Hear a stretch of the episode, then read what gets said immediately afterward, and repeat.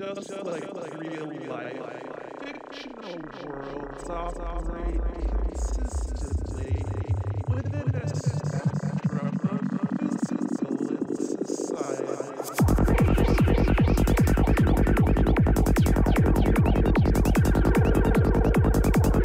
Роберт Абернатти.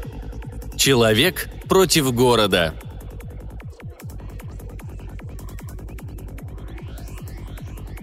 Человек с величайшими предосторожностями вышел из своей полуподвальной комнаты и тщательно запер дверь. Но тут его напряженные нервы не выдержали. Он бросился вверх по лестнице, споткнулся о выщербленную ступеньку и замер, с трудом держась на вдруг ослабевших ногах. Он шумно дышал, пытаясь справиться с охватившей его паникой. Спокойно, спешить некуда. Справившись с волнением, он вернулся к запертой двери и проверил, сработал ли мощный запор. Он было сунул ключ в карман, но тут же, недобро усмехнувшись, вынул его и бросил в водосток. Ключ ударился о решетку, отскочил и, поблескивая, остался лежать на бетоне.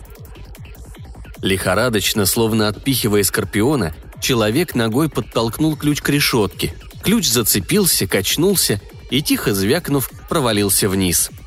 Человек, наконец, полностью совладал с нервами. Он, не оборачиваясь назад, поднялся по лестнице и остановился в пустынном переулке. Вокруг никого не было. Он окинул взглядом знакомый, вечно грязный и узкий переулок. Дома с окнами-бельмами, замазанными белой краской. Опрокинутый мусорный ящик, нависший над грудами засаленной бумаги. На противоположном тротуаре, около кирпичной стены, стояла пустая бутылка из-под виски. Кто-то выпил ее и заботливо поставил у стены. Хотя она уже никому не была нужна. Он смотрел на эти символы уродства, которые из-под опустошили ему душу, чуть не приведя к сумасшествию. Как-то по-новому, с иронией, зная, что все в мире бессмысленно и временно. Чистое послеполуденное небо шатром раскинулось над городом. Позади приземистых задымленных бараков торчали громадные здания, сверкая всеми своими стеклами. В стоячем жарком воздухе лениво плавали частички сажи. По улицам с грохотом неслись автомобили, оставляя за собой бензиновую вонь, которой примешивался запах раскаленного асфальта. Воняло все – переулок, город и даже быстрая река. Он откинул голову назад, зажмурился от нестерпимого блеска, втянул в себя этот воздух, и горькие воспоминания нахлынули на него, словно воздух был пропитан ими. Зловоние бесконечных летних месяцев. «Встань! Пахнет газом!» «Да нет уж, это дует с того берега ветер. Малышу трудно дышать. Сделай хоть что-нибудь!» Вечный сиплый вой, глаз большого города. «О боже, проклятые грузовики! Они ревут и по ночам. Я не могу заснуть, отоспаться. Хотя бы неделю». Хриплые голоса, вопли, удары. Жестокая жизнь для людей, попавших в плен к этим бетонным стальным джунглям. «Врежь ему, чтоб ноги его больше не было в нашем квартале! Бей его! Грязный нигер! Поганый итальяшка! Вонючий еврей!» Тротуар жжет ноги даже сквозь подошвы ботинок, истрепавшихся от бесконечной ходьбы. «Вы пришли слишком поздно, мы больше не берем. Убирайтесь отсюда! Нет, вам говорят! Нет, нет и нет!» Так потихоньку разрастается ненависть. Он плюнул на кирпичную стену и в полголоса сказал «Ты хотел этого, а когда это случится, ты, может быть, и поймешь, что это сделал я.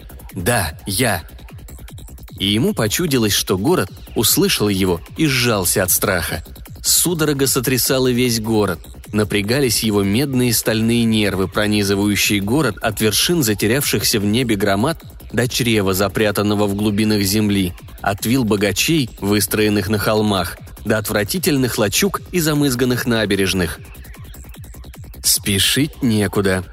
Еще целых три часа, он уйдет далеко, и когда это случится, будет наблюдать за агонией города. Кажется, так сказано в Библии. Они будут издали созерцать дым его пожарищ, и дым этих пожарищ будет вечно подниматься к небесам. Он почти на ощупь выбрался из переулка и стал протискиваться сквозь толпу пешеходов, запрудивших тротуар. Шаг, еще один, и каждый шаг уводил его от полуподвальной комнаты с надежно запертой дверью – Шаг вперед. Сколько раз он, отчаявшийся и ненавидящий всех и вся человек, устало тащился по этим улицам. Но сегодня ему казалось, что город дрожит под его каблуками, что шатаются высоченные небоскребы, предчувствуя свою гибель. Весь город трепетал от страха. Прохожие, словно ожившие мертвецы, шли ничего не замечая вокруг. Они смотрели на него, но не видели, что он хлипкий и отверженный человек вырос выше небоскребов, превратившись в богатыря-мстителя. Завизжали тормоза, он растерянно отскочил назад. Секунды раньше, в тот момент, когда он ступил на проезжую часть, свет был зеленым. Он мог поклясться в этом. Злобно ревели моторы, громадные колеса терзали разъезженную мостовую. Улица вдруг стала громадной и наполнилась опасностями. Он вернулся на тротуар, прислонился к угловой витрине магазина, уставился на багровое око светофора и, борясь с дрожью в пальцах, стал искать в карманах сигареты. Его могли задавить. «Только не теперь», — подумал он. «Несчастный случай, это было бы глупо». А могло произойти и худшее. Его сердце сжалось, когда он представил, как его, раненого, но в полном сознании, везут в больницу. И он знает, что далеко-далеко за запертой дверью один элемент с неизменной скоростью обращается в другой, и что близок час расплаты. Он нервно щелкнул зажигалкой, но пламя не вспыхнуло. Он выругался и весь покрылся холодным потом. И тут же услышал пронзительный звук, словно лопнула туго натянутая веревка. Непонятно откуда долетевший шум ударил по его напряженным нервам. Он с тревогой глянул направо, налево, и сейчас же, на миг перекрыв шум затихшей улицы, сверху донесся отчетливый треск рвущегося и ломающегося металла.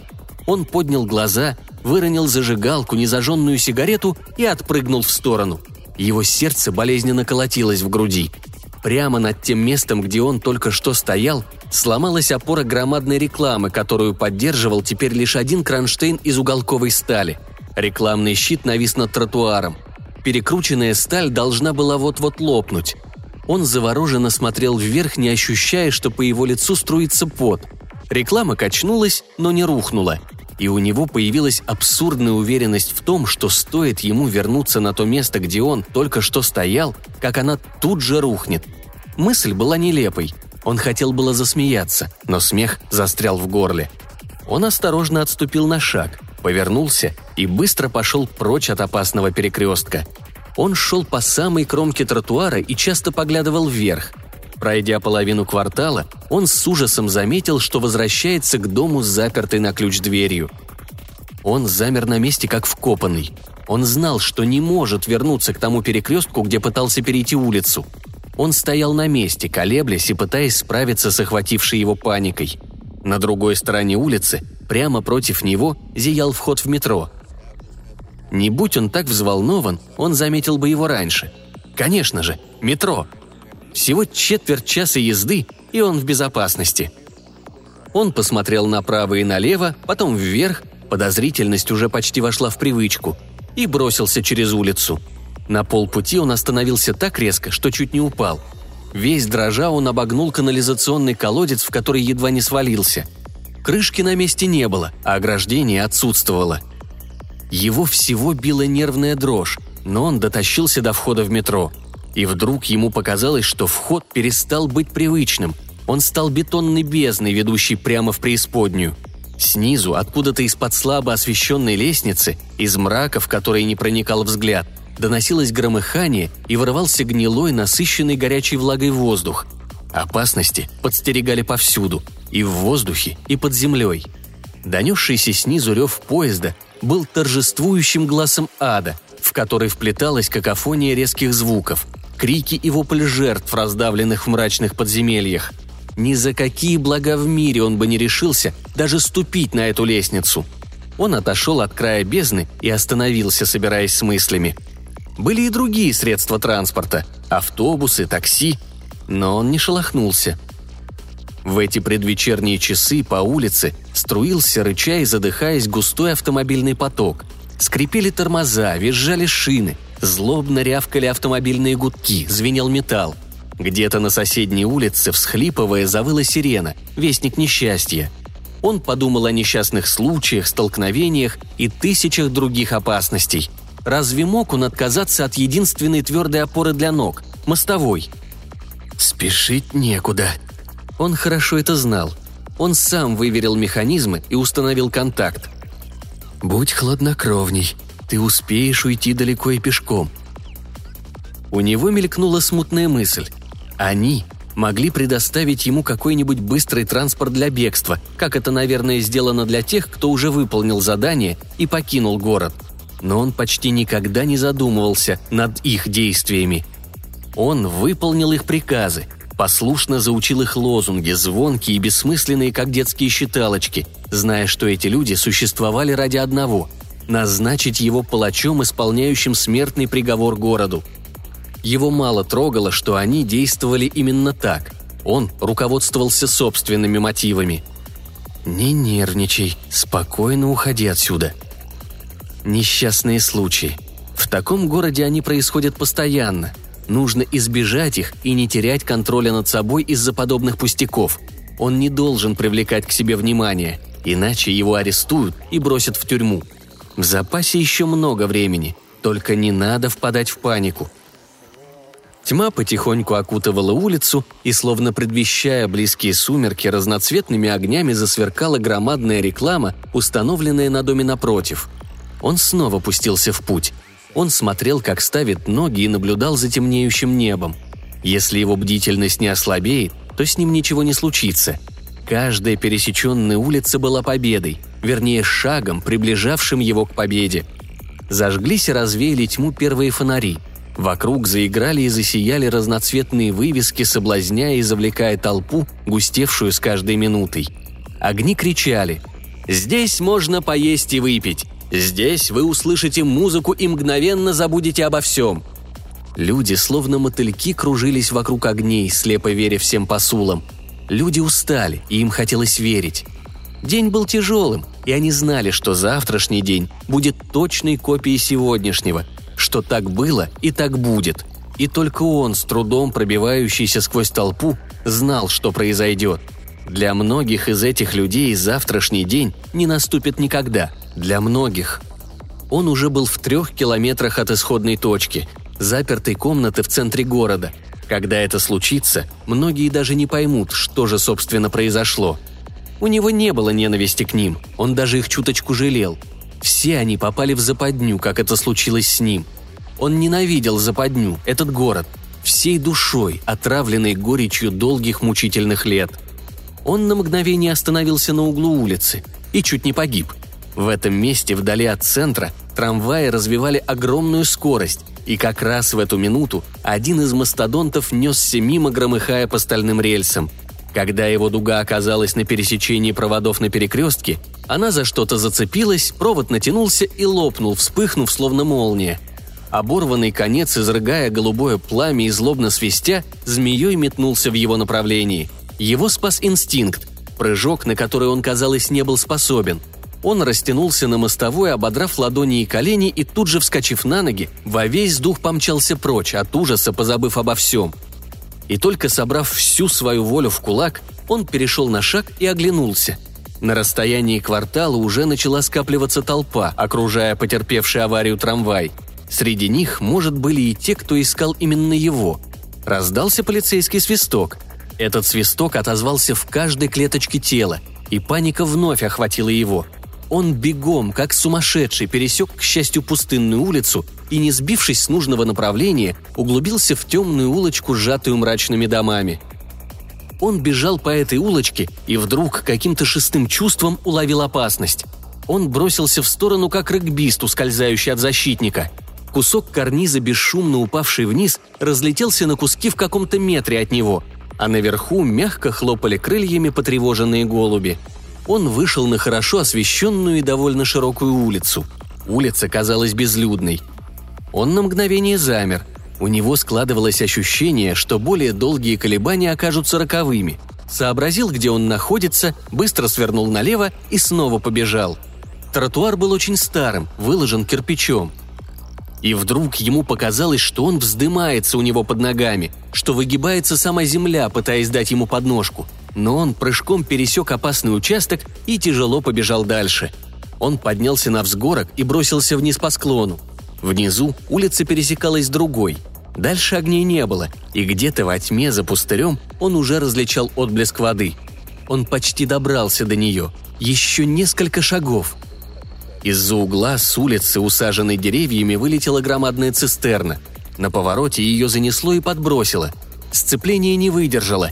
Тягач выскочил на тротуар и, уткнувшись в фонарь, застыл, а цистерна перевернулась и перекрыла улицу. Тишину разорвал оглушительный шум исковерканного железа. Все огни разом погасли, но уже через секунду улицу осветило пламя. Гигантский костер, увенчанный черным дымом, стеной встал перед ним – Человек схватился за кирпичную стену, чтобы не упасть, резко повернулся, едва не вывихнув запястье, и бросился бежать обратно. Теперь у него не было ни малейшего сомнения, что его преследуют. Но преследовали его не люди, а нечто более могущественное, чем любая армия людей. Он убегал, как затравленный зверь, бросаясь из стороны в сторону и пытаясь сбить со следа неумолимого врага.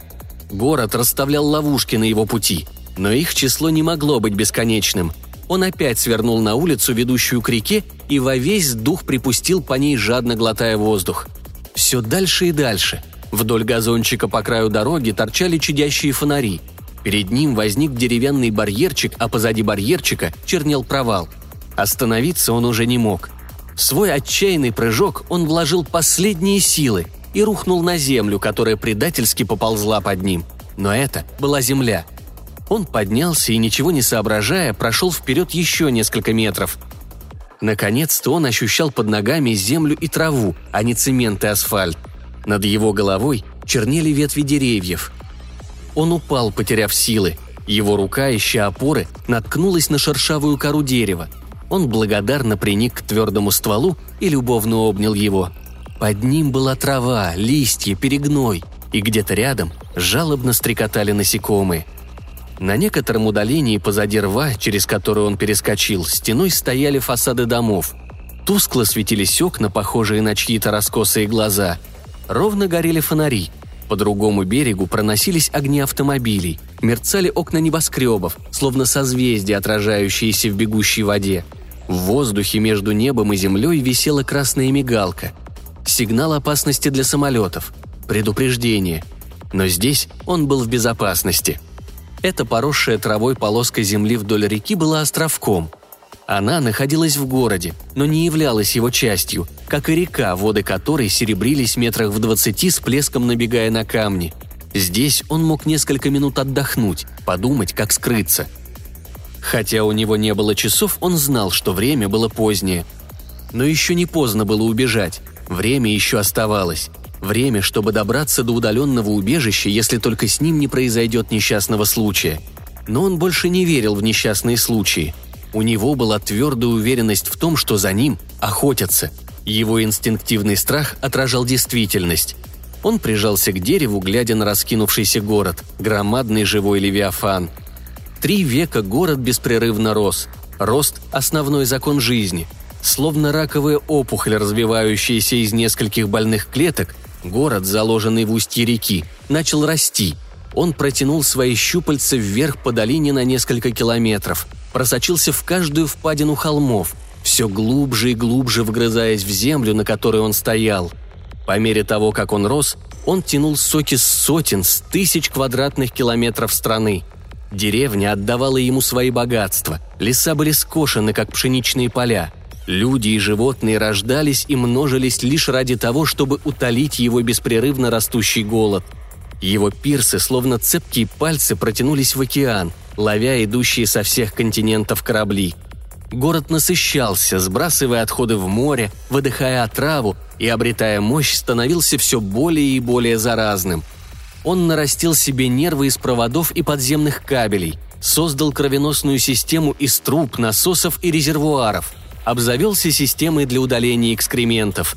Из беспозвоночного громадного паразита он превратился в высшее существо, наделенное конкретными атрибутами власти – волею, разумом, сознанием. Человек не мог знать, какие формы приняло сознание города, каковы его намерения – но он ощущал боль плоти, раненой камнями города, и уже понял, сколь сильна ненависть города к нему – это уже не было безличным и высокомерным презрением, которым город проникался к каждому новорожденному. Город уже не мог с безразличием смотреть на паразита, ставшего его жертвой. Ведь впервые за 300 лет своего существования город ощутил угрозу своей жизни. И в наказание решил отнять жизнь у человека. Человеку пока не удалось убежать. Город был силен и хитер.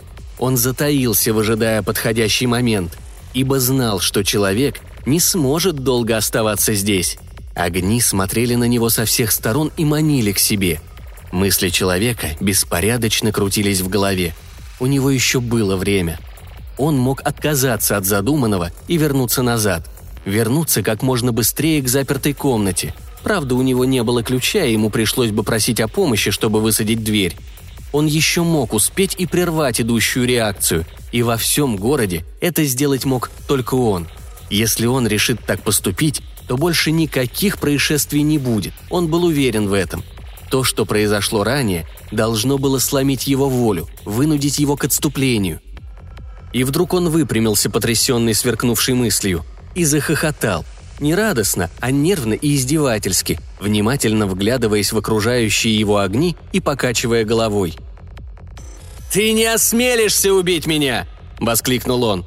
«Только я могу спасти тебя! И как бы ты ни запугивал меня, пытаясь вернуть назад, ты не смеешь расправиться со мной, ибо если я умру, то рухнет твоя последняя надежда!» Шатаясь, он встал на ноги и оперся о ствол дерева. Он чувствовал, как к нему возвращаются силы, силы ненависти. «Ну, попробуй, останови меня!» – проговорил он сквозь зубы. «Попробуй!» Он то шел, то медленно бежал, никуда не сворачивая – он больше не смотрел ни под ноги, ни вверх. Он расхохотался, когда крыло резко повернувшего грузовика пронеслось в нескольких сантиметрах от него. Он переходил через широкую улицу, не обращая внимания на сигнал светофора. Он знал, что крыло не заденет его. Он засмеялся, когда шлагбаум железнодорожного переезда опустился прямо перед его носом. Он подлез под него и спокойно пересек пути, не боясь угрожающего глаза локомотива – он был уверен, что стоит ему остановиться на путях, и поезд сойдет с рельсов, но ни за что не заденет его.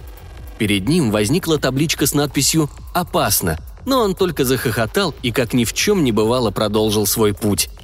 Эта находившаяся уже в предместье улица была залита светом прожекторов, вокруг работали люди.